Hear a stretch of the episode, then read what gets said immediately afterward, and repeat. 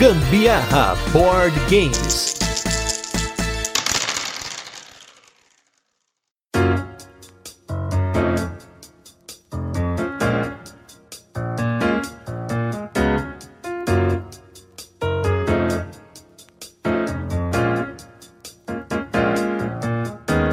Fala galera, beleza? Está começando mais um Gambiarra Board Games de peso. Dessa vez, um gambiarra de extremo peso, porque hoje nós estamos com o nosso quadro que tem dado em casa, que tem o nome mais idiota da podosfera de board game. Porém, hoje nós vamos falar sobre jogos pesados. Primeiro, na verdade, para começar esse tema com vocês, eu gravei um cast com o Fábio da Mosaico. A gente falou por que jogar jogos pesados, né? A gente deu aí algumas ideias pra galera de, dos porquês, né? Que eu ou até outras pessoas gostariam de jogar ou querem jogar ou jogam, né? E hoje nós chamamos uma galera de peso para falar de jogos para introduzir as pessoas nos jogos pesados. A gente vai entrar logo em seguida para comentar o que, que a gente considera como pesado e até algumas linhas de raciocínio que a gente tentou seguir aqui para poder começar a fazer essas indicações para vocês. Mas antes, eu tenho que apresentar os nossos convidados de peso, né? De novo, olha quanto peso eu falei em menos de dois minutos. Então, hoje eu estou aqui com o pessoal do podcast mais pesado da podosfera de board games, que é o Pesado ao Cubo. Quem conhece aqui o Gambiarra Board Games sabe que eu já falei várias vezes deles e hoje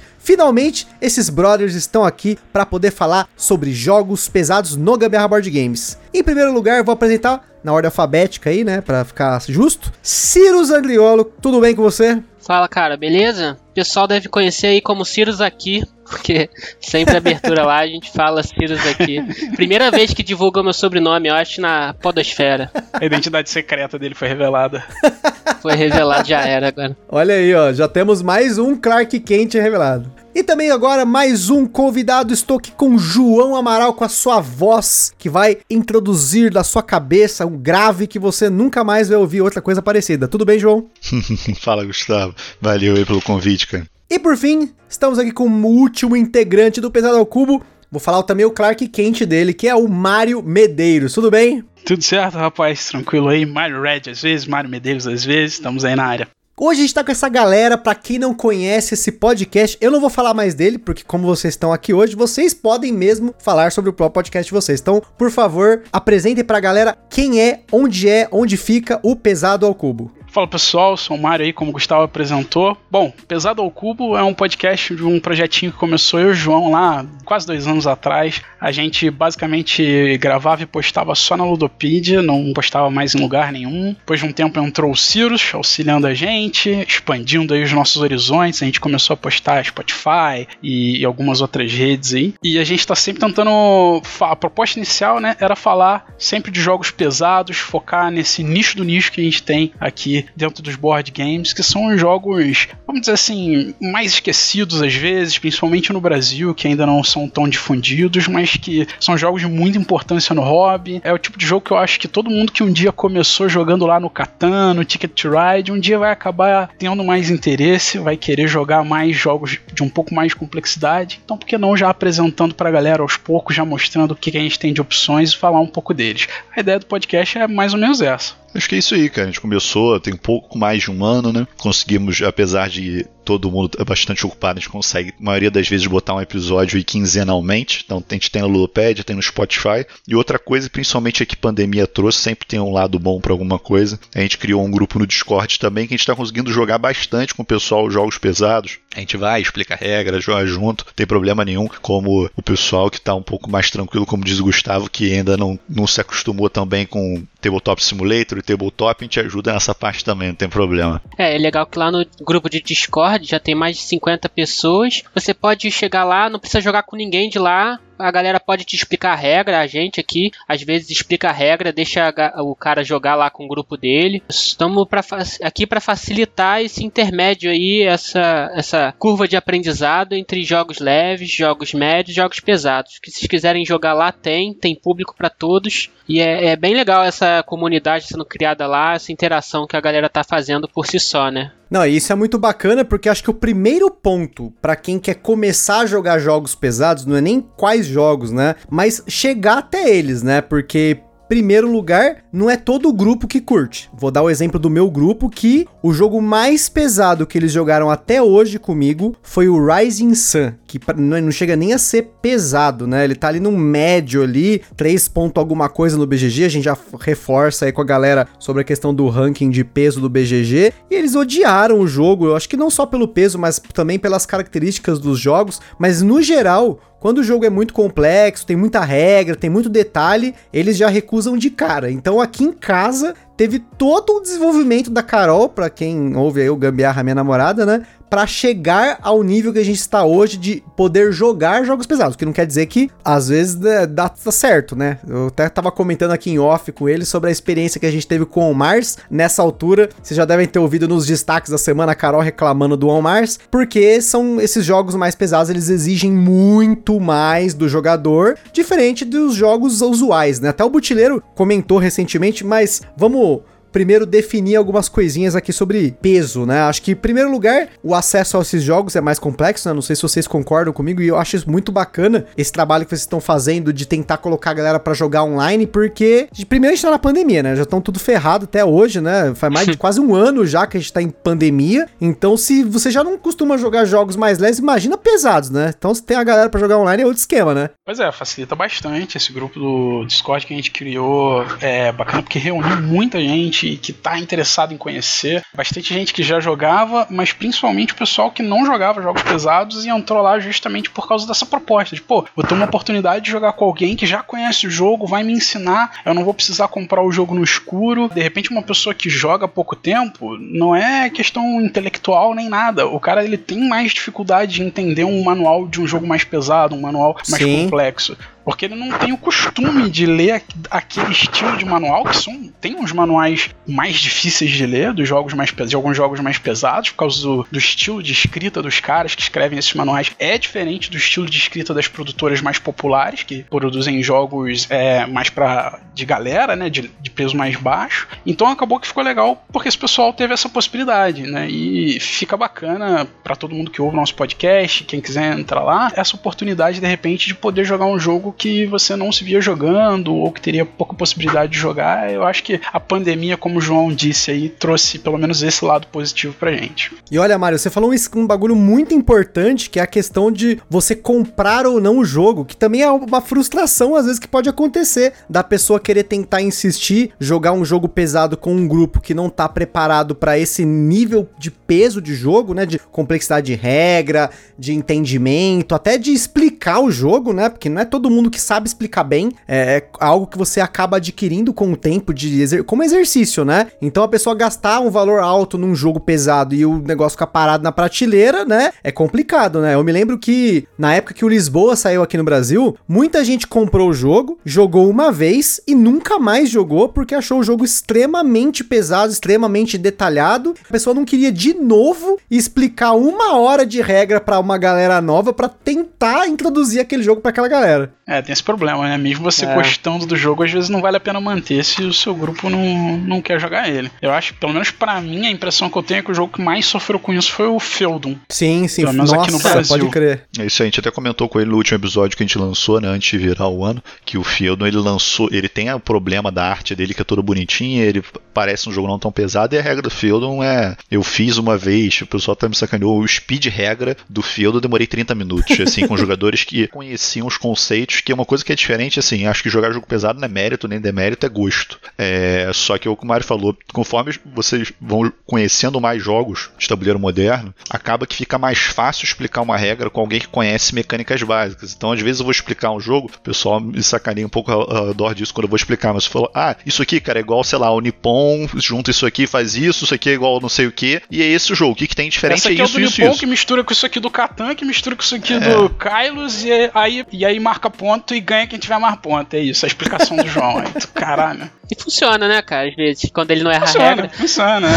Quando as regras são realmente similares, funciona. Cara, mas eu acho que para jogar jogo pesado, você tem que ter amigos que leem a regra para você e te expliquem. Porque se não fosse o João chegando um dia falando assim: pô, você gosta aí de War, né? Comprei um jogo aqui, Game of Thrones, vamos jogar? E foi o meu jogo de entrada, eu acho que o do João também, Game of Thrones, botou na mesa, nós, nossos amigos lá, jogamos com regra errada, claro, nunca joguei a regra certa. 20 partidas. Mas É, cara, mas o jogo brilhante ali fez a gente querer jogar mais. Aí o João depois chegou com Terra Mística, também outro, nossa entrada foi o Game of Thrones, Game of Thrones, Terra Thief. Mística, depois chegou já um Fifi e. The Gallerist. Foram nossos jogos Olha de aí. entrada. Depois que a gente conheceu o Mario, ele foi apresentar pra gente Porto Rico, foi apresentar Catan, só depois de passar essa leva pesada. Então tem que ter alguém que lê a regra, te explica a parada. E o tema, né, cara? O tema pega também, faz você querer abrir a caixa, acho. Pode crer. Não, mas e já começou, já que vocês estão falando de introdução, antes da gente começar aqui das nossas indicações, ó, já teve um- umas indicações aí, gente. Você tá anotando aí, já começa a notar que teve indicação aí já. Sobre a complexidade dos jogos, a gente tava até discutindo um pouquinho antes do cast, e eu até já comentei em alguns outros casts aqui no Gambiarra, que a complexidade e o peso dos jogos é um negócio muito relativo de pessoa pra pessoa. Tem a mu- muitas das questões que o Butileiro já falou aqui no nosso último cast sobre rankings, né? Que a gente falou sobre as inteligências de cada pessoa, tem pessoas que têm mais facilidade com jogos que envolvem mais sistemas múltiplos, multitarefas, você tem jogos que envolvem memória, jogos com tem- que você tem questões espaciais, enfim, tem uma série de coisas que são acionadas quando você tá jogando um jogo de tabuleiro, mas especialmente quando você tá jogando um jogo mais pesado, você tem múltiplas coisas pra você se preocupar e entender e lembrar, enfim, né? Vai depender muito de jogo pra jogo. Então assim, na minha opinião de corte, vamos dizer, o que, que que eu defini mais ou menos aí, primeiro, até um pré-requisito. Então, se você tá ouvindo esse cast e a gente tá falando de jogos para introduzir jogos pesados, a gente tá supondo que você já tem algum nível de jogo de tabuleiro. Você já tá jogando aí alguns jogos families mais pesadinhos, você já tá tentando aí, galgando alguns jogos de entrada ali, um Castles of Burgundy, um, um Ganges, sei lá, um Village, sei lá, tem todos esses jogos que ali no Board Game Geek, pra quem acompanha e acessa o portal, são jogos que estão ali do 2.8 a 3. ponto alguma coisa, 3.5 e tudo mais. São jogos que você começa a sair do Family Game, né? Como a gente falou também no cast de, que a gente comentou sobre os tipos de jogos de tabuleiro. Você tá saindo ali dos Family Games, jogos família, e já está começando a entrar nos Eurogames, que já tem ali os Eurogames de entrada, ou até mesmo Ameritrashes, enfim. Você tá tentando pegar alguma coisa mais complexa, com mais mecânicas, talvez, ou não. Tem jogo que é super complexo, tem duas, três mecânicas, mas enfim, claro, se você pegar muito peso, também não é introdutório, né? Por exemplo, o Galerist que vocês comentaram, eu tenho minhas dúvidas, hein? O Galerist, pra introduzir a galera, pode assustar, hein? né, eu acho que o cara se assusta, É. cara. Era, era o que tinha na época, né? Aham. Sucesso. Então, não sei se vocês concordam ou se querem comentar sobre essa nossa notinha de corte e a gente já manda bala então nas indicações. É, a nota de corte do pesado ao cubo, né? O que a gente sempre tentou colocar aqui foi na faixa de 3.7 pra cima, né? Não nada Perfeito. menos menos que 3.7 a gente nem tenta comentar porque a gente acha que é muito baixo pra proposta que a gente tem de jogos mais desse nicho dos pesados. É claro que nem sempre a, a nota bate, né? Tem jogos que tem uma nota acima de 4 que a gente acha que é bem mais baixo e também tem o inverso, jogos que tem nota abaixo de 3.7 que a gente acha que deveria ser mais alto. Um deles é o Great Zimbabwe, apesar dele tá ali na risca, né? No BGG ele é 369, se eu não me engano, da última vez que eu olhei era 369 e mesmo assim a gente falou dele. Então, na faixa de 3.7 para cima do BGG é o que eu consideraria aí o início dos pesados e 4.5 os extremos pesados, né? Perfeito. Muito bom. Que eu acho assim, a gente até fez um episódio a respeito disso, né? Se não me, me esqueço, pessoal. Sim, sim. É, me corrija aí. 19. Que a gente tentou colocar uma régua pra cada um de nós. Então, pra gente tentar falar assim: ah, não, quando o João fala num jogo pesado, ele vai estar dizendo que é mais pesado que isso ou aquilo. Então, até falando mais um pouco a respeito do tema, quem quiser conferir lá. Mas eu acho que em geral é isso que, o Gustavo falou. Tem os que vão ser introdutórios ali no, no médio. E realmente jogos pesados a gente costuma falar acima 3.7, apesar que a gente sabe que isso é muito dependente do tema, muito dependente das mecânicas que estão envolvidas no jogo. O manual, como você entende a regra, Sim. Imersão, enfim, imersão. uma série de fatores. É aquilo lá, é, é- dá até inclusive, como vocês falaram, é um tema à parte até, só falar de peso de jogos, de complexidade, dos diferentes tipos de complexidade que o jogo pode ter, né? A regra ser muito complexa, ter muito detalhe, ter muito sistema, ter muito tempo de jogo, e aí você naquele de queimar a cabeça durante um período de 6, 7, 8 horas, o negócio já começa a falhar, né? Eu pelo menos sou desse. Depois de um tempo É, ali, o o negócio tempo, começa né? a dar umas falhadas. Então, essa nota de corte 3.7 tá ótima pra gente começar a introduzir, mas antes da gente chegar nela, acho que vale a pena a gente falar o nosso primeiro item aqui da pauta, que são os Family Games, pegar Family Games pesados. Então, começando pelo Cirus aí, qual foi a sua escolha para um jogo família pesado, para quem ainda tá ali no Family Game, tá mais tranquilo? Qual que seria um jogo família pesado para você? Bom, primeiro que eu sou contra jogo Family Game pesado, né? Acho que se é um Family Game tem que ser alguma coisa mais light, sabe? Não tem como não ser diferente, sabe? Mas, cara, um Family Game aí pesado, indo pra faixa aí do Party Game, que também é outra coisa que não pode ser pesado, eu acho que o Twice as Clever é, um, é uma boa aí pro pessoal começar a fazer uma certa continha, começar a pensar em que dado vai pegar. Sei que vocês acham aí dessa minha escolha, acho que provavelmente eu, eu falei, o Mário e o João já frisaram a testa assim, falou, Hum, que escolha. Ah, é. Sempre, sempre tem uma escolha podre dessa, é, faz parte. Cara, eu diria que Choices Clever é um gateway, gatewayzão mesmo, é pra galera que quer começar a jogar qualquer coisa. Tu acha? Porque tem que fazer conta ali, tem que fazer jogar os dados e tal não é nem perto de algo que introduziria alguém nos jogos pesados, assim. Mas ok. É, eu acho que, acho que ele é um introdutório introdutório pro é, estilo, realmente. Bem Gateway Zone pra board games, é o jogo que, você, que eu apresentaria pra tios meus que não jogam, meu tio, minha mãe, minha cunhada que tem 14 anos, coisas desse tipo, sacou? Meu tio que de vez em quando joga aqui em casa um Ticket to Ride, umas coisas assim, mas jogos bem pra galera não gamer, bem mais tranquilo de jogar, assim. Não, não acho que ele nem introduziria nada próximo de Family Game pesado. Mas eu acho que ele até colocou bem. Se você comparar, comparar o Twice as Clever com o Yahtzee, por exemplo, mesmo estilo. Yahtzee é um jogo antigo, uhum. daquele esquema de rolar o dado e é dependente pra caramba do dado. Se você pensar, é o step depois do Yahtzee. Uhum. Sim, defendendo sim. os Sirius um pouquinho. É, mas assim, não, não tem defesa, eu entendo. mas não tem game, Family Game pesado, velho. Eu vou, eu vou dar minha opinião então, já que vocês é, estão aí lá. de coisa. Eu pensei em dois mas eu vou falar a princípio um. Family Game, assim, pra mim, é, eu concordo com os meninos. Family Game pesado, vou te falar, Gustavo, das categorias que você botou de missão e pra gente foi a mais que eu tive dificuldade. De Imaginei.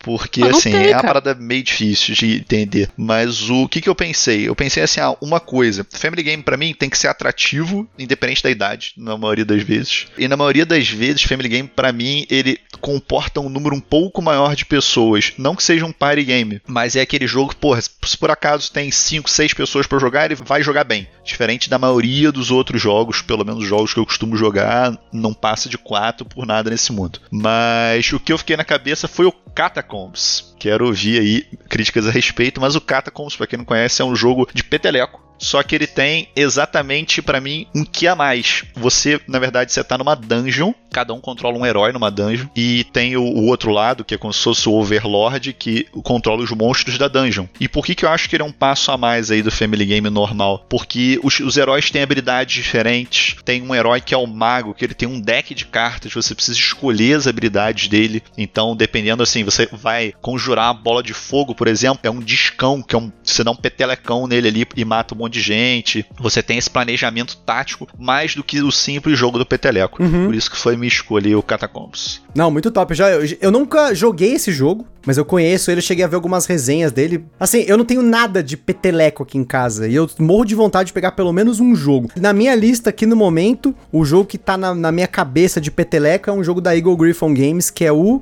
Caveman Curling. Caveman Curling, que é um jogo de peteleco da Eagle Griffon Games, vem num, tem um tabuleirão que você estica ele, tem uns ímãs para você grudar ele, assim. Até foi primeiro cast do Tem Dado em Casa, a gente recomendou esse jogo, quem recomendou foi o Fabrício lá do Aftermatch. Até hoje eu tô aí, mas entre pegar o Vinhos e o, né, o Caveman Curl eu peguei o Vinhos no BGG, então tá perdoado. É, tá melhor, tá melhor. Ah, bom, o peso dele no BGG é 1.15, é...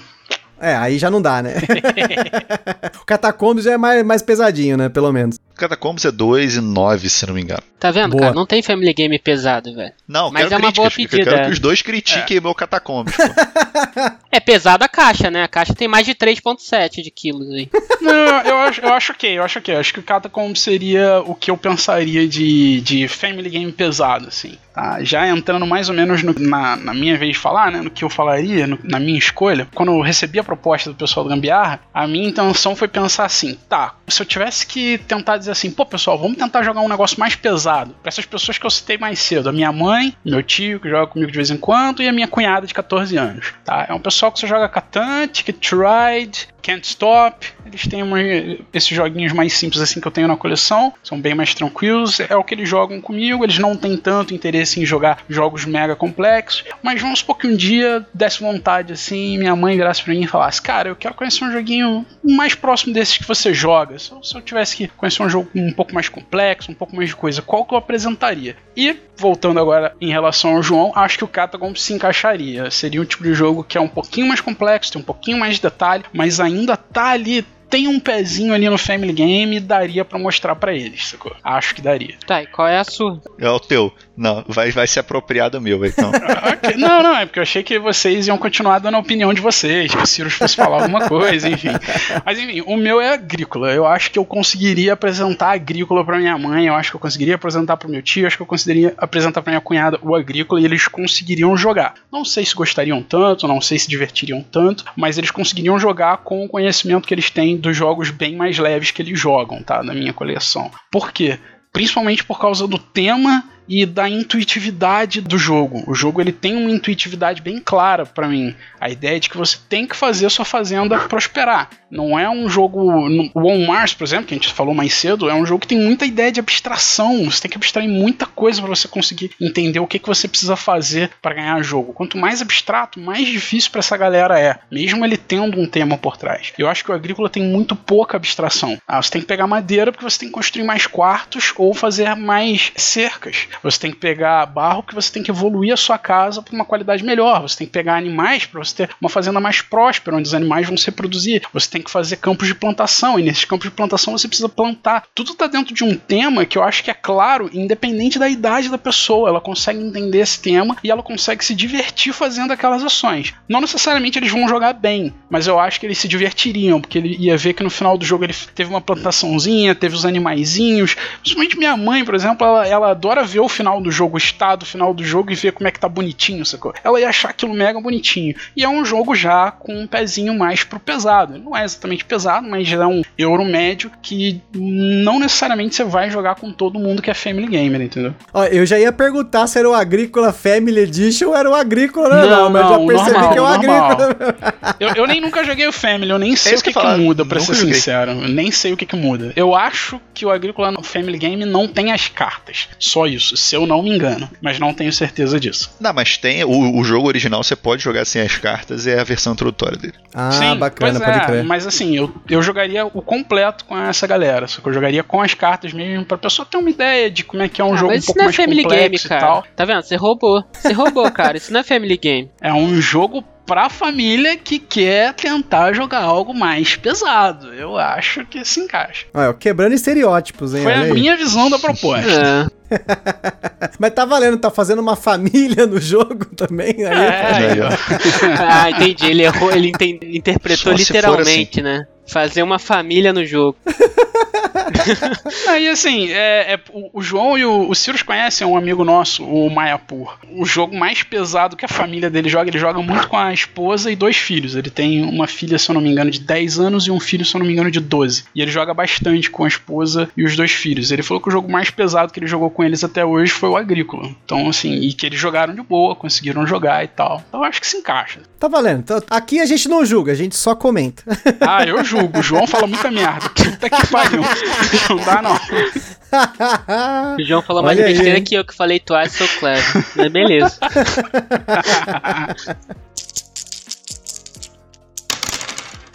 Bom, então já que a gente começou com agrícola já, então vamos subir aqui o negócio, né? Vamos começar agora com os ameritrecheiros, a galera que gosta dos jogos temáticos, olha só. Começando pelo Sirius. Sirius, qual que seria a sua indicação pra aquele cara que começou no Zombicide e quer meter já um ameritrash mais pesado pra depois chegar lá no Kingdom Death Monster? Nossa, não, não, não, não, não vai pro King Death Sai Monster, dessa não. vida, para, primeira para coisa. antes, para antes. Putz, Sai dessa vida. Vamos pra essa vida, pelo amor de Deus. Tô Drogas, viciado, Quero hein? cinco. não jogo King of Monster há duas horas. Já tá nesse Olha aí. cara. Oi, gente. Meu nome é Mário. Cara, olha, eu vou falar uma Ameritrash que algumas pessoas acho que não consideram Ameritrash. E é, é, para mim é um jogo pesado, tá? É o Root. Root, pra mim, ele é, é, eu considero ele um Ameritrash pesado, porque cada raça tem uma regra diferente. Então você já vai exigir um pouco mais de cada jogador, porque você vai explicar uma regra para cada participante ali da, da partida. Na primeira partida, provavelmente, ele só vai entender o dele, não vai entender muito bem a dinâmica, mas no meio pro final da partida já entendeu a dinâmica toda, segunda partida já, já rola o jogo bem. Eu acho que ele também te introduz a um sistema coin, né, que a gente chama, que é um sistema que é totalmente assimétrico, cada um precisa de regras diferentes para ganhar, joga de forma totalmente diferente, né, não necessariamente ganha diferente que os outros, né, mas joga todo ganha, mundo de uma sim. maneira completamente diferente. E você tem um peso aí de 3.66, 3.7 no BGG, acho que tá nessa nota de corte aí de jogo pesado e é bem divertidinho, faz parte ali do tema, você entra naquela brincadeira lá com os bichinhos fofinhos no mapa e tal, é, e vai bater no amiguinho, joga o dado. Então acho que ele é uma boa pedida aí. Pessoal que eu gostei, assim, que nunca viu nenhum jogo pesado, acabou tendo. curtiu o tema, curtiu as peças do jogo, passou dessa barreira inicial de ter regras diferentes para cada um e embarcou e foi, sabe? Acho uma boa, uma boa Ameritrash, assim, mais pesadinho. É porque ele é bonitinho, né? Ele tem todos aqueles bichinhos, uhum. a, o, o, design gráfico dele é atraente pra caramba. Atraente. É, e acaba que ele tem uma uma jogabilidade um pouco Ameritrash. Você tem dados no combate, apesar de não serem miniaturas, mas ele tenta botar o tema como algo muito forte. Tem toda a historinha lá da Imperatriz, né, Marquise de Cat, que ela domina pelo poderio militar, e tem a galera conservadora que são os Aerie Dynasties, e tem os rebeldes que agem na, pela noite, enfim.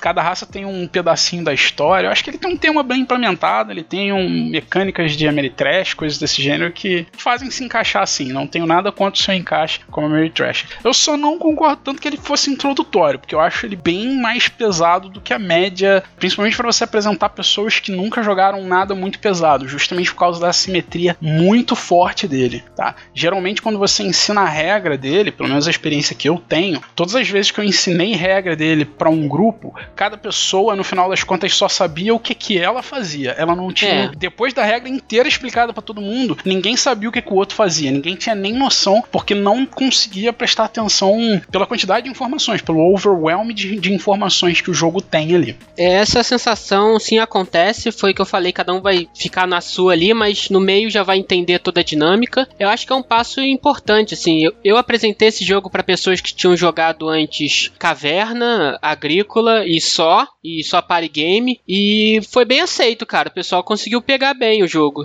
Eu vou do, do discurso do Mario do Agrícola, não quer dizer que eles vão jogar bem, porque não vai prestar atenção na regra dos outros, mas vão saber da regra. Eu só discordo da parte de ser Ameritrash, pra mim não é Ameritrash, mas enfim.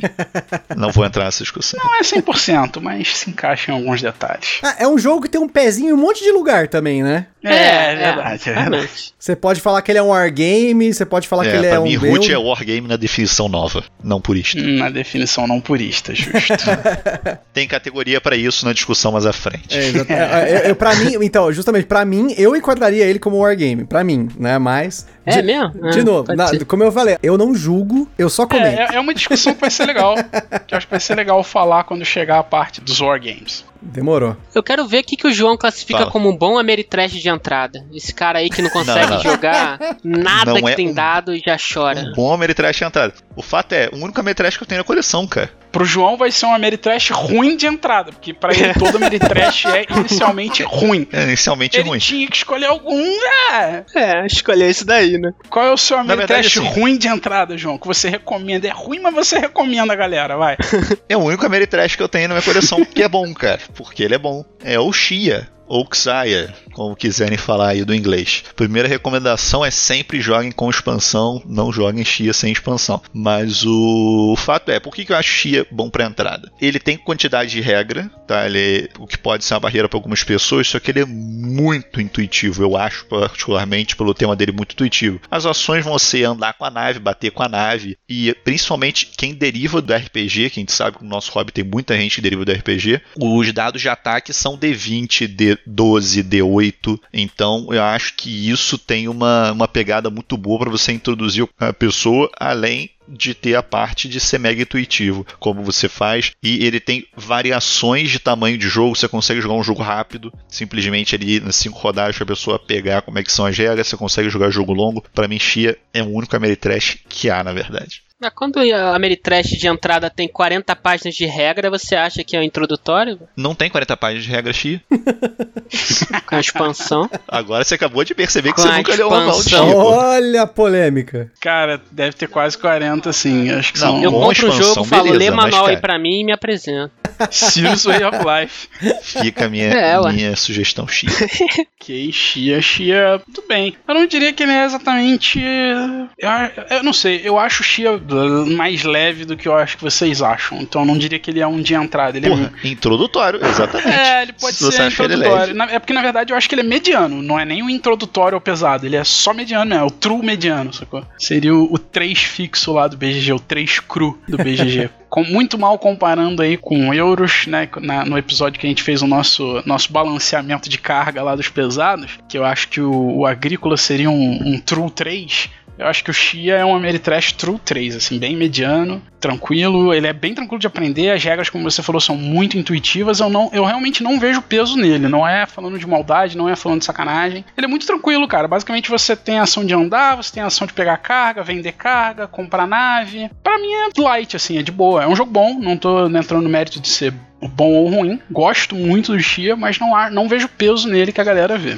Acho que o peso dele é a quantidade de regra, cara. E você, então, já, já que a gente tá falando de. Vamos lá de novo. ó, Pra quem começou com agrícola na escolha de Family, eu quero ver qual que é o Ameritrash de peso aí pra começar. Qual que foi o seu aí, Mário? Quero ver. Cara, então vamos lá. O meu Ameritrash de entrada. Não, Solta o né? Twilight To- aí. Twilight é um pouco depois, eu acho. Já, já é o de, de saída. Foi o que o João jogou e saiu dos Ameritrashes. É o Twilight é o Ameritrash Jogo de saída, excelente. Ele saiu, nunca mais quero jogar Ameritrash na minha vida.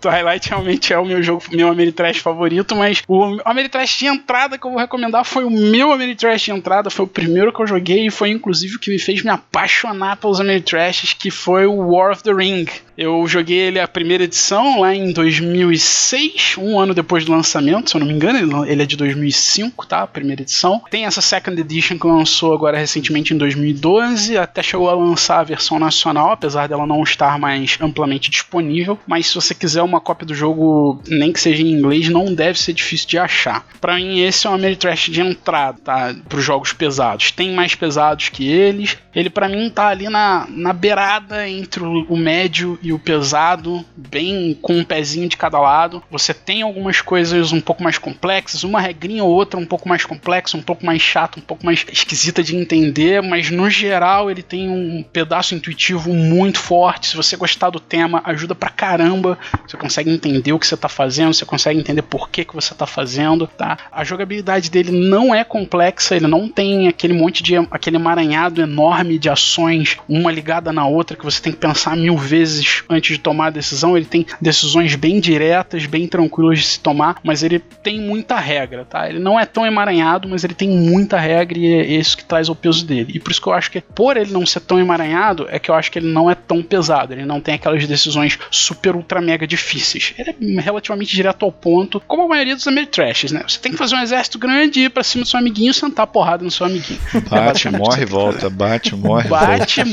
não morre, invade, domina e ganha do João. Porque o João fica, bate, morre e volta. É isso que você tem que fazer. Ah, eu acho ele bom complexo pra ser de entrada, Eu cara. acho ele, eu ia falar isso, eu acho ele um passo a mais. É, você joga dados e aí cada face de um dado tem um símbolo e você tem que olhar no manual, no Player Aid, o que, que aquele símbolo você pode fazer. Então acho que é uma barreira bem grande porque cada símbolo que tem no dado tem três opções de ação possíveis. Aí você vai ter lá na sua frente uma pool com seis dados, cada um com uma face diferente. Você vai ter que olhar no seu Player Aid o que, que você vai fazer, quais são as possibilidades, Até você pegar isso, eu, eu acho que é uma barreira um pouco grande, mas uma vez que você pegou isso, é bem intuitivo, né? Porque é o que você falou, né? Criar exército, bater e tal, mas você consegue ver o, o filme, o livro sendo jogado ali, os locais que as batalhas mais famosas acabam acontecendo no jogo. Então causa uma imersão que diminui um pouco o peso por causa do tema e da imersão. Mas eu acho que mesmo é, se você não, não conhecer, se é entrada, cara, né? Mas... ele chama muita atenção porque ele tem miniaturas muito é. lindas, as miniaturas são diferentes para cada exército, o tabuleiro é bonito pra cacete, mesmo que você não conheça o mapa da Terra-média, o tabuleiro é muito bonito, ele tem cores muito bonitas, é muito vivo, é grande, ele é espalhafatoso na, na mesa, né? Ele fica bonito de se ver na mesa, ele chama atenção. É, isso é. Tá? E eu acho que ele é o, o, o mid-step ali entre você jogar um Kemet, um Nexus Ops, pra você chegar num Kingdom Death Monster, num Twilight Imperium, ele seria ali o, o meio termo entre esses. Por isso que para mim é o de entrada pros pesados dos Ameritrashes. E até a gente vai entrar de novo no, na questão lá dos War Games que a gente começou a introduzir aqui, porque como a gente falou também no cast que a gente fez aqui sobre a classificação dos jogos, tem muitos jogos que eles estão numa zonas nebulosas, né? Por exemplo, quando eu comentei com outro brother meu que ele é ameritracheiro assim do mal, assim, eu falei, olha, eu queria começar a jogar mais War Games. A sugestão dele foi justamente o War of the Ring, porque ele falou, olha, ele tem um pezinho no Ameritrash, ele tem um pezinho também no War Game, então você vai vai ter um pouquinho ali de algo que você já conhece com algo que você talvez não conheça tanto. Mas são coisas que realmente vai depender muito da abordagem e de como que você olha o jogo, qual que é o aspecto é, dele que você vai olhar, né? Quando você convidou a gente, a gente mesmo conver conversou entre uhum. si, entre nós, justamente sobre essa ideia do o que, que é uhum. o Wargame. Porque o João Sim. falou um jogo, acho que o João falou um jogo, eu discordei dele, eu falei, cara, isso não é o Wargame, ou o contrário, eu não vou lembrar, mas enfim, a gente tem uma conversa legal que quando a gente for falar uhum. do Wargame, a gente gente taca aqui na, na pauta para falar com a galera. Demorou. E como a gente agora vai falar de uma que talvez, uh, talvez, né? Aqui é, como eu falei, é, talvez. Não seja tão polêmico, né? Vamos lá. Eurogames, os nossos queridos Eurogames, os jogos euro, né? Começando pelo Cirus. Cirus, qual seria o seu Eurogame para pegar aquela galera que tá começando ali a jogar jogos? Já tá jogando alguns euros, já tô supondo que a galera já joga, e quer começar a pegar um joguinho ali de médio para pesado para começar a pegar uns jogos do Vitor Lacerda, começar a queimar uns neurônios e tudo mais. Cara, eu pensei num jogo que eu acho que todos aqui na mesa vão concordar, que seria o The Golden Ages mas eu mudei de ideia e não vou falar dele, apenas citei, porque eu faço muitos experimentos com meu pai, né? Meu pai, eu jogo muito com ele, ele só jogava jogo leve, e aí eu comecei, ele queria começar a jogar jogos mais pesados. E aí um dia é, ele passou de caverna pra. Pai, vamos tentar um Brass, Lancashire. E assim, eu expliquei a regra para ele lá em 20 minutos, 25 minutos. E ele na primeira jogada ficou meio assim, na segunda já pegou o jogo e foi. Ele Inclusive venceu de mim no final. Eu tenho 30 partidas do jogo, é o cara difícil. conseguiu vencer de mim. Não que isso mas, seja algum pô, mérito, fluiu, né? cara. é, nunca é, né?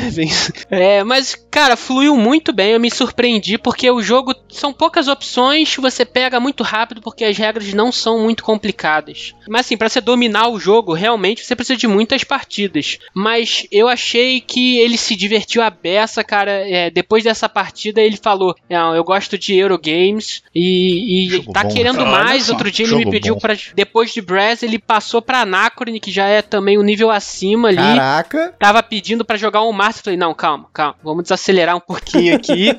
vamos com calma". Mas Brass foi muito bem recebido nessa experiência que eu fiz. É um cara que antes da pandemia, antes da pandemia, quando eu ia na casa do Cirus, né, que a gente jogava com frequência, quase todo final de semana, é um cara que só jogava Catan. Isso é pra vocês é. terem noção da, é. da, evolução de como é que o cara tá jogando agora. Só jogava Catan. Amava Catan, gostava pra cacete. Toda vez que a gente ia lá, ele pedia pra gente sentar e jogar Catan. Só jogava Catan. Caraca, aí depois sim. o Root ele teve dificuldade, mas pegou. Depois o Brass agora. Então, boa receptividade aí. Fica a dica. Não sei o que vocês acham. Cara, mas... eu concordo com as suas duas opções. Eu acho muito bacana tanto o Brass quanto Golden Ages. Qualquer um dos dois que você falasse, eu ia concordar super de boa. Acho que são dois jogos introdutórios pros pesados. Estão ali com um pezinho no médio, um pezinho no pesado. Os dois muito bons. E os dois muito nessa ideia de vamos pegar um pouquinho mais pesado, o cara que acabou de sair do Stone Age, do, sei lá, do Castles of Burgundy, do Kylos, de repente ele quer algo mais, um pouco mais robusto, um pouco mais completo. São duas opções que para mim se encaixam muito bem, tanto o Brass quanto o The Golden Age. Acho que se acertou bem nessa. Concordo plenamente, hein? O Brass, especialmente se for o Brass Lancashire, que é o que eu tenho e que eu curto, porque o É, outro o eu ainda eu não tive coragem de também. comprar. É, é o meu favorito. Joguei os dois, prefiro por pouquinho, por muito pouco, prefiro o Lancashire. Acho que eu prefiro o Lancashire porque ele tá custando um terço de um Brass me Tá usado. nesse nível já? É, então, tá, cara. E inclusive aí fica a dica aí, quem quiser. Pega a edição antiga do Lancashire, sempre falo isso, não deve de nada a versão nova, muda um detalhezinho e muda a arte. Muda a Porque arte, tá só. muito em conta, cara. E o pessoal vende por 100 reais. Um jogo de alto nível, é o que eu tenho. A versão que eu tenho é essa antiga. top. Eu, eu tenho já a versão gourmet dele, mas porque eu consegui uma, uma oportunidade aí, então tá valendo, tá suave. João, agora, qual que é o seu Eurogame pra galera começar nos jogos mais pesados? Cara, pensando um pouco naquela dinâmica que eu falei pra vocês já, não conhecer algumas mecânicas, eu sempre quando tento introduzir jogo pra uma galera que não joga e tal, que nunca jogou, eu tento introduzindo mecânicas. Então, assim, eu acho que a locação de trabalhador é uma mecânica é, inicial fácil, que é uma coisa muito é, intuitiva, né? Uhum. Você pega o teu bonequinho e coloca ali a executação. Então, depois da parte inicial, na verdade, eu su- iria sugerir um grupo de jogos, tem um especial, que seria qualquer um dos jogos da What's Your Game, o- os designs portugueses clássicos, assim. O exemplos, né? Tem Nippon, Zanguo, Madeira, Signore, todos esses. Na verdade, o que eu mais recomendaria para transição seria o Nippon ou o Signore, Signore também. Mas porque eles introduzem algumas dinâmicas novas, tá? Pri- principalmente o Nippon, ele tem um controle de área e uma dinâmica diferente de realização de ações.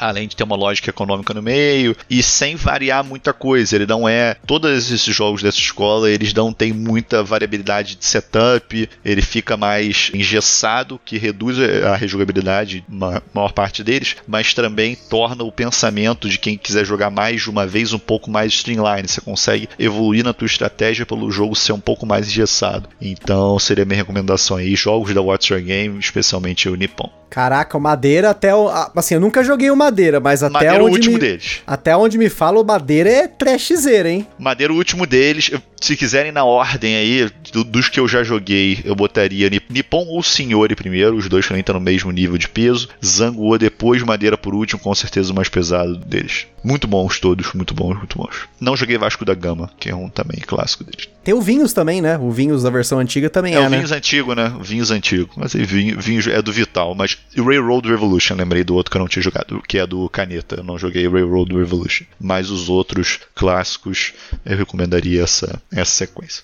Caraca, só jogão, hein? É, eu acho que na faixa de euros a expectativa seria mais ou menos isso mesmo, né? Você falou aí de grandes nomes, que são todos nomes que estão nessa faixa do. Eu pesquisei alguns aqui, todos na faixa do 3.7, 3.8, que seria a ideia de introdução aí mesmo aos jogos pesados, a galera que tá querendo cruzar essa barreira aí. Esses jogos eles são. Eu não, eles não são tão mainstream, né? Não são tão falados e acho que acabam que meio que passando despercebidos pela galera pelo menos aqui no Brasil. Mas lá fora, todos esses que você falou são bem ranqueados no BGG, eles estão todos abaixo ali dos 500 do BGG, que é sensacional. Você pode pensar assim, pô, 500 é coisa pra cacete. Não, no BGG você está dentro dos 500 melhores jogos, você é realmente um jogo de destaque pra cacete. Então todos eles nessa faixa. Eu conheço poucos, eu conheço só o Nippon, e do que eu conheço, acho que ele se encaixa legal aí nessa ideia de um passo acima dos euromédios leves. Não foi falta de convite. Ó, polêmica.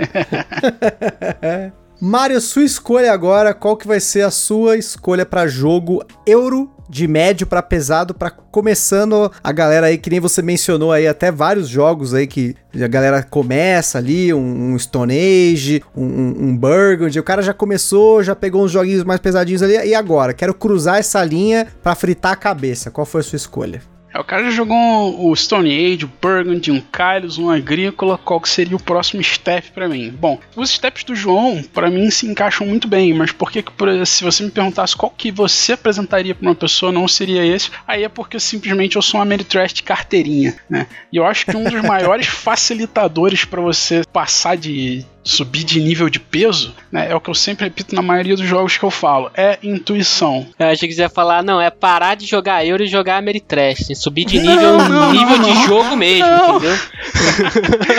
Não, até porque tem euros que eu amo. Tem euros que eu amo de paixão, cara. E- mas assim, o, o que, que me faz gostar de um euro, o que, que me faz achar que um euro é mais atrativo? É justamente tema, imersão. São, entre aspas, os fatores ameritrashes ali na jogabilidade euro. Vai meter um Dominant Species, tô até vendo. Hum, cara, eu cogitei o Dominant Species, mas eu acho que ele é mais pesado do que. Com certeza. Do que o Não, é a cruzada da linha ali. Cogitei ele, admito que cogitei, mas a minha escolha ficou no Dungeon Pets. Por que, que o Dungeon Pet se encaixa perfeitamente? Ele é um worker placement padrão, então se você já jogou Agrícola, se você já jogou Stone Age, você já vai ter a ideia de worker placement, que é ir num lugar e resolver a ação daquele lugar. Você vai comprar bichinho, você vai comprar jaula pro seu bichinho morar, você vai comprar comida para você alimentar o seu bichinho. Ele tem todas essas dinâmicas ali do Eurogame, com essa ideia intuitiva da temática bem presente, de que você está cuidando de animais como se eles fossem animais de estimação mesmo. Eu costumo fazer uma, algumas associações do jogo com a minha vida, porque eu tenho cachorros, eu gosto muito dos meus cachorros, e, e os bichos do jogo,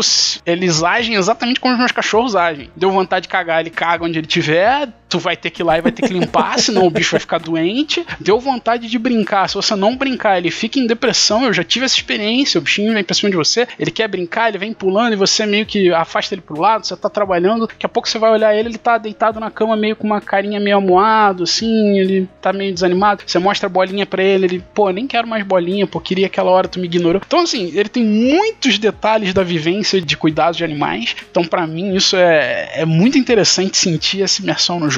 E eu não acho ele tão mais complexo do que um, um worker placement padrão. O que traz a complexidade para ele é que ele tem um bid, né, um leilãozinho que você faz no início de cada rodada para ordem de turno, que eu acho que é o que faz ele ser mais complexo para algumas pessoas. Algumas pessoas, tipo o próprio João, que tem muita dificuldade com leilão, não sei se é o caso nesse jogo, mas algumas pessoas têm muita dificuldade em lidar com essa primeira etapa dele, que é o leilãozinho. E eu acho que isso é um já é um introdutório, principalmente para a parte dos econômicos, dos pesados econômicos, onde você vai ter que tomar uma decisão de quanto vale jogar primeiro nessa rodada, quanto vale jogar em segundo nessa rodada para tentar aquilo, pegar aquilo que eu quero pegar no tabuleiro, jogar antes do meu adversário. Além dele ter um planejamentozinho onde você vai cuidando de um pet e em um determinado turno você vê qual tipo de pet vai ser o favorito de compra daqui a duas rodadas. Então você tem que começar a preparar o teu pet para ele atender aquela necessidade de daqui a duas rodadas. Então ele tem vários planejamentos curtinhos assim que são muito interessantes e trazem uma complexidade um pouco maior do que a maioria desses worker placements que a gente está acostumado. E para mim ele, ele não é pesado, não chega a ser pesado, mas ele tem um pouquinho de complexidade a mais que adiciona um tempero sensacional. Inclusive qualquer pessoa que gosta de euro provavelmente vai se interessar por ele. Sinceramente, eu não sei como é que Dungeon Pets ainda não trouxeram pro Brasil, cara. Acho que era um jogo total para o mercado nacional. É, sensacional, cara. Eu concordo com você uma vez na vida. Justo. E, e fica a pergunta: você tem dificuldade com o leilão dele ou não, João? Não, Esse não. leilão é eu tenho dificuldade de leilão sem teto, cara. O leilão dele é com teto. Ah, o leilão É. dele é com teto, ok, ok. É só pra, pra entender a visão da- do peso dele, assim, pra você. Caramba, Dungeon Pets é um que tá na minha listinha aqui, cara. Vale a pena jogar. Eu não gosto, mas o pessoal, o Mário, o João, se divertem a beça dele. Eu não sei porque eu não gosto, eu acho que eu joguei num dia que eu tava, tava bem da vida aí, reclamei dele. É, você jogou uma vez só. Você talvez tivesse que jogar É. de novo, porque não consigo visualizar você não gostando desse jogo, baseado em todo o seu estilo, todos os jogos que você diz que gosta, todos os jogos que você diz que não gosta. Ele não se encaixa nos que você não gosta, ele se encaixa totalmente nos que você costuma gostar. Mas eu acho que isso é um ponto legal que você levantou aí, cara, pra trazer pro pessoal, porque você fazer esse planejamentozinho de duas rodadas, você pensar e, em calcular, né, quanto que vale eu ser o primeiro a jogar, quanto que eu posso pagar com- mesmo assim otimizar minha jogada e recuperar o que eu paguei e mesmo assim ganhar mais coisa ainda. Essas é, diferenças de pensamento, assim, eu acho que é uma chave que você tem que trocar quando você começar a querer jogar jogos mais pesados, né? Você começar a analisar um pouco as coisas. Ah, essa ação aqui eu tô gastando é, X de recursos e aquela outra ali, quanto que eu vou gastar? Como é que eu vou me programar? Como é que eu vou gerir meus recursos? É não simplesmente só botar a peça lá e porque é divertido ou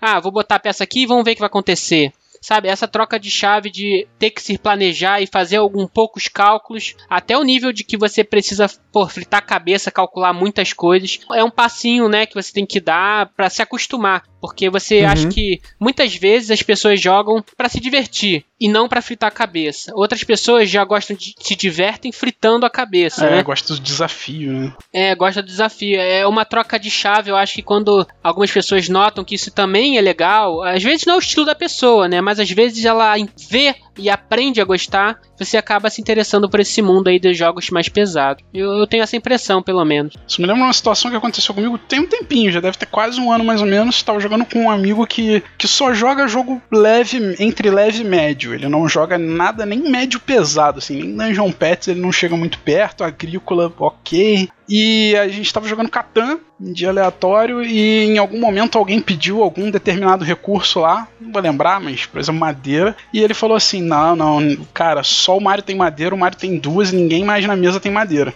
Aí eu falei assim: "Rapaz, quando você começa a decorar as cartas do Catan, tá na hora de você começar a jogar uns negócios mais pesados, cara. assim, se, se, você Exatamente. tá tendo o trabalho de decorar cada carta que cada um tem, porque é plausível, o jogo deixa claro exatamente cada carta que todo mundo recebeu. Mas a maioria das pessoas joga totalmente desligada se disso. Você tá se esforçando no Catan para fazer isso, joga outra coisa. É, se é você tá se esforçando no Catan pra fazer isso, velho, tá na hora de começar a jogar uns negocinhos mais pesados, cara. Eu acho que tá na nota de. tá, na, tá no corte ali, né? A nota de corte entre jogar jogo leve e pesado é decorar a carta do Catan. é uma das primeiras características, um dos primeiros sintomas de que você deve jogar jogo pesado. Assim. Boa. Vou começar a prestar atenção na galera que joga Catan comigo pra ver se já tá decorando. É, ver se a galera tá decorando assim, o que, os recursos que cada um tem, sacou? Se o cara vai falar assim, não, eu sei que tu tem duas pedras, porra. Aí tu, aí tu fala assim, cara, vamos parar de jogar Catan. Vou te falar que uma, ocorreu uma situação parecida recentemente que eu tava. Assim, na verdade, esse cast, gente, é uma armadilha, tá? Eu tô pegando essas dicas pra eu tentar pegar Justo. a minha cunhada e o namorado dela e, e pra começar uns jogos mais pesados, né? E eles já estão mais ou menos nesse negócio do Catan, de ficar olhando, ó, oh, eu sei que você tem pedra, é. eu sei que você tá com duas é. pedras na sua mão, ó. Viu então é um bom sinal. Tô, tô, vendo, tô vendo promissores aqui, hein? bom sinal. Maneiro. E bom, gente, como esse papo rendeu e rendeu muito, a gente vai dividir em duas partes para vocês, não dá para não ficar muito cansativo, nem para vocês e nem para mim, né? Porque quem edita esses caras falando aqui sou tudo eu. Nós vamos deixar aqui para a segunda parte desse cast a discussão sobre Wargames versus Wargames raiz. Teve aí um papo top e também as indicações para quem quer começar nos 18xx então semana que vem tem mais. Queria agradecer, como sempre, nossos parceiros aí do Pesado ao Cubo que gravaram esse supercast com a gente, dividido em duas partes. E é isso aí. Eu espero que vocês tenham curtido essas recomendações que eles fizeram aqui. Pode ver que tem bastante recomendação internacional, tem coisas que não tem aqui no Brasil tão fácil, mas é sempre importante para vocês conhecerem novos jogos, procurarem por novos jogos. Geralmente, pessoas podem indicar para você jogos parecidos, né? Como a gente fala, nenhum jogo é insubstituível, você consegue achar alguma coisa com uma experiência semelhante. Então, é isso aí. E você, quais são os jogos que você colocaria como Family Games para quem quer começar a cruzar essa linha para os jogos mais pesados? Ou mesmo os Ameritrashes e Eurogames de médio para pesado aí, para quem quer se arriscar na fritação de cabeça que são os jogos pesados. Aquele forte abraço e até semana que vem!